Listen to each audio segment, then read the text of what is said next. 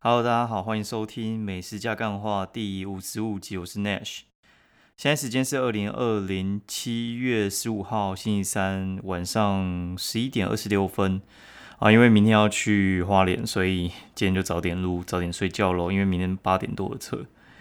好了，有两个朋友跟我同时反映，他说 你的美食加干话好像快变美食加脏话，说我这边脏话骂骂超多，让人觉得听得不习惯。我觉得没差，就是想骂就骂，包括有时候我的那个什么填空词，有时候就是干老师诶。好了，这个我会尽量修修看啦，反正主题还是要讲哈，干话还是要说。那有的时候我觉得也很难拿捏，有时候也是自己会像我们从第一集到现在一直渐渐在修正东西，我觉得会越来越好啊。然后你看音质其实有变比较好，如果你从第一集听，你就觉得干嘛怎么差这么多？对，我觉得设设备会有关系啦。然后今天听到古玩那个真的是超令人羡慕的。他说他去订了十几万的那个器材，然后用本名去订，然后就正成集团就打给他，就说：“哎，我们直接送你。”看人人正真好，不是人正真好，人红真好，觉得很爽。哦，等有到那一天的时候，我们音质就会变爆炸好了。好，那今天就直接进入我们主题。今天的话。啊，先讲一下干话好了，我觉得实在是不讲不行。今天原本是跟一个厂商啊约要去夜配他的东西，然后他原本跟我约十一点半。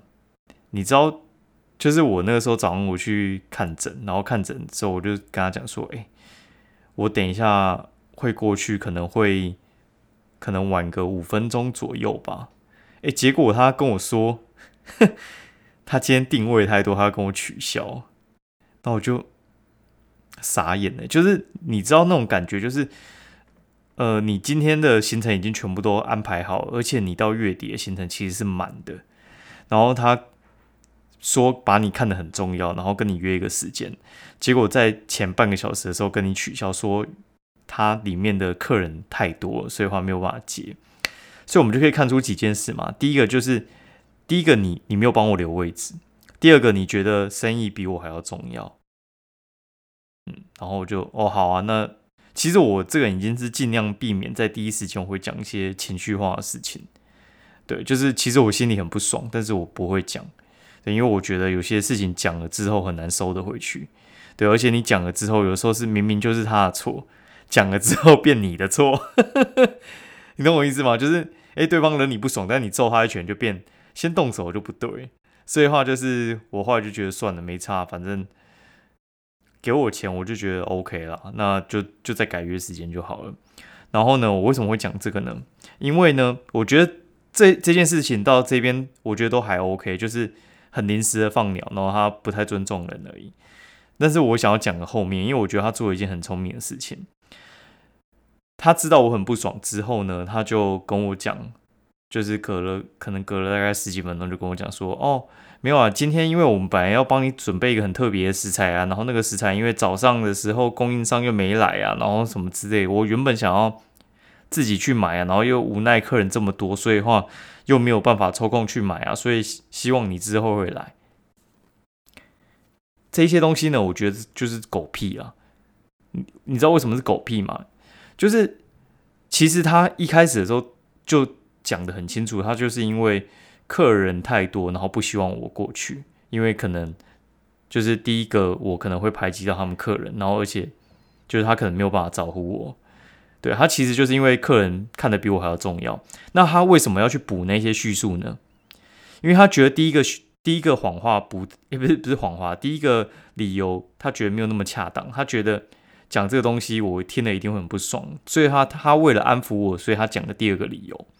他讲了哦，因为他想要准备一个 surprise 给我，对，然后所以所以因为准备不及哦，那他原本原样是好意要准备，然后但是因为没准备周到，所以不方便请我过去。这些东西我我都会把它当成是放屁，他就是狗屁啊，因为他就是因为没有准备好好招待你嘛，而不是后面那个原因，后面那个补上原因，我都我都觉得是胡乱的。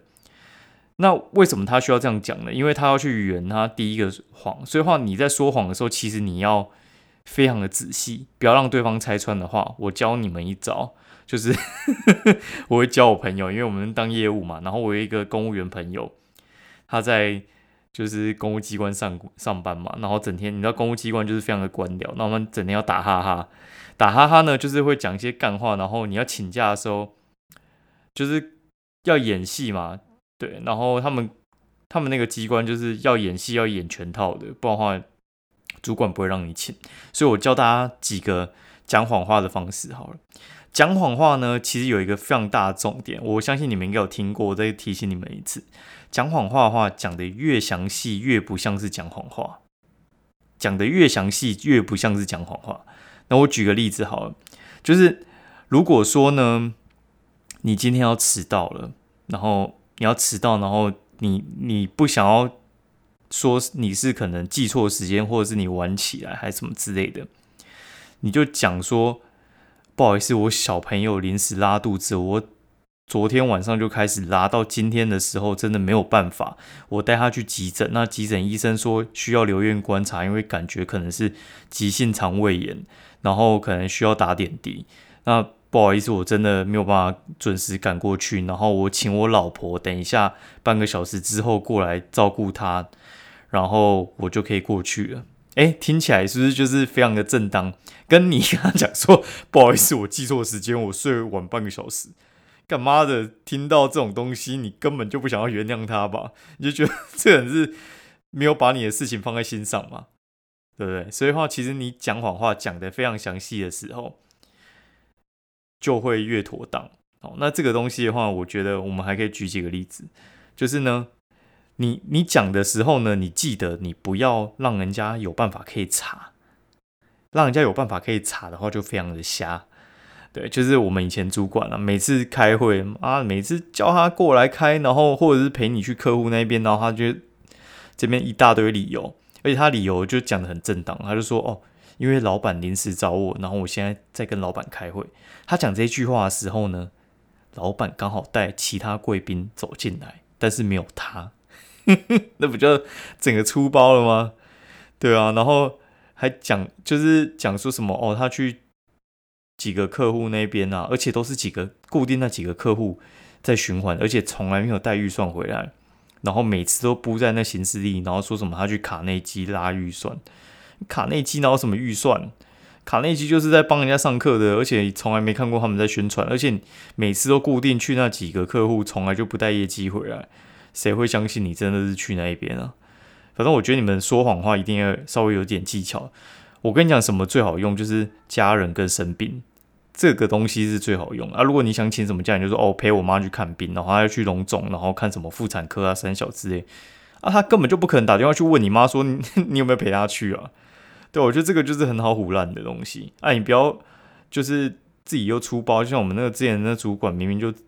跑去冲浪还打卡干，然后就被人家发现脏到，很蠢啊，对吧？所以我觉得你们要说谎的时候，就是就是讲详细一点啊，然后扯家人跟扯生病，因为正常人不会觉得说你会拿那个东西开玩笑，而且其实有家庭的大部分都可以体谅这一种的，而且我觉得他们如果说脑袋正常一点，都不会去查这些，对，因为他们知道 有时候你就是想请假，他就去拆穿你那个到底有什么用。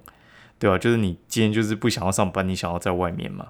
好，我们讲了 有点久，好，讲一下今天在干嘛？哈，我觉得今天还去了蛮多有趣的地方，因为我被放鸟之后嘛，被放鸟，我就跟我朋友约附近，就是去那个呃苏杭点心店。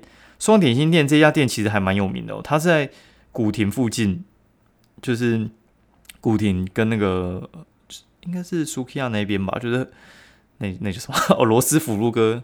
和平那边啦，那个交叉交叉口附近哦。那这家苏杭点心店它非常有名，是它其实是也是像鼎泰丰啊、盛源啊这种杭州小笼包，他们都是在卖小笼包类的。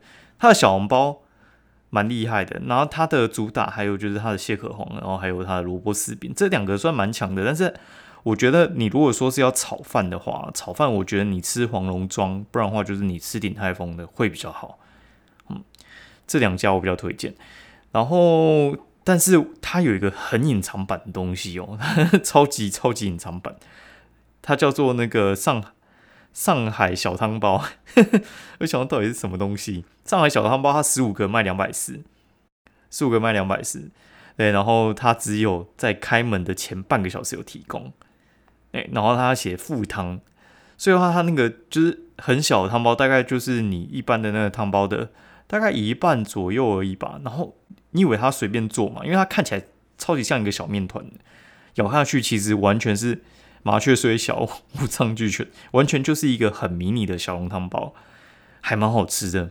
其实我觉得他小笼包真的真的是可以 PK 点泰丰了，真的没有什么太大问题。可能就输一点点，可能输一两分，就是你闭着眼睛，你可能还吃不出来。唯一有点辨识度就是它的里面有点胡椒的香气。对，那搭它的汤会蛮好吃的，就是你可以捞它那个汤，它应该是猪骨汤跟鸡汤一起混的吧，就是。你那个汤汁会有层次感，还蛮棒的。然后它的炒饭我真的就就真的普通啦，这我刚才讲过了。然后我们还有点它的那个酸辣汤，酸辣汤呢，我觉得还好诶。酸辣汤我觉得它好吃的话，就是需要它的笋子要弄得很香，笋香要够重啊。那笋香够重，我觉得它顶多就只能说它的料很多，然后它酸辣感其实没有那么强。对，然后它笋香其实我觉得也是也是普通啦，所以我觉得嗯大概是这样。大家如果有去吃的话，记得不要点错东西哦。然后我们又去附近，我朋友推荐一个叫北极熊抱，就是北极熊嘛，然后抱抱的抱，北极熊抱，店名真的很好笑。对，反正它就是在古田的一个呃，反正一个往孤岭街那附近走了。对，那它在一个转角的地方，它是卖刨冰饮品跟调酒啊。然后它刨冰的话，就是像什么呃红豆牛奶刨冰啊，什么布丁牛奶刨冰啊之类的。然后它还有卖一些，就是像是什么香浓花生牛奶冰沙，其实就是有点像泡泡冰了。然后大部分是在卖茶，对。然后冬天好像会卖热的，大致上是这样。